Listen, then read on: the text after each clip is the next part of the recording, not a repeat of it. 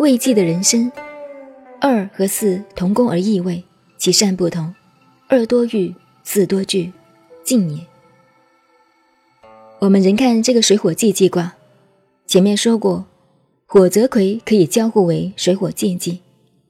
如果把水火既济颠倒过来，就变成火水未济了。《周易》这部书由乾坤两卦开始，最后是以未卦作为结束。其实八八六十四卦全部都是未济啊，所以我经常告诉大家。如果懂了《未济》《易经》的全部道理，你就懂了。《易经》这一部书是没有结论的，六十四卦最后是未解卦，什么道理呢？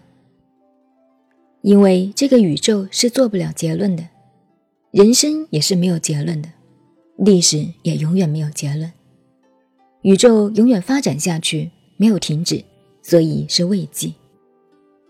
很多年纪大的朋友常说。还有一年两年，等到把这些事情了了，就是去也安心了。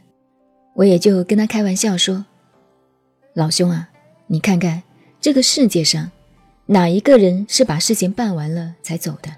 有没有？大家有没有看见过？永远没有，永远都是未了。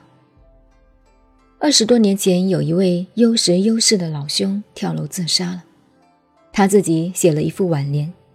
上联说：“国事如是，家事如是，如是是矣。”下联是：“生也不了，死也不了，不了了之。”所以这个世界上的一切都是不了了之。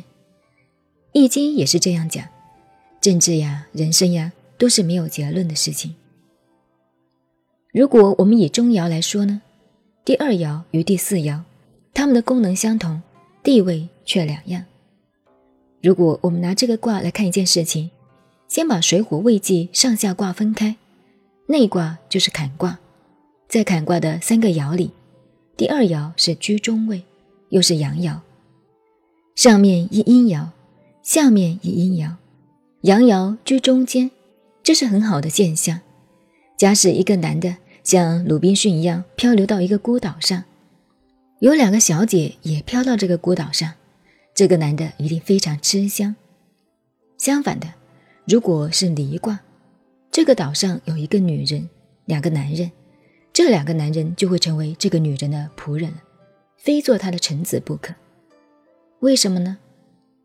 物以稀为贵，因为他得其中爻，得其中位。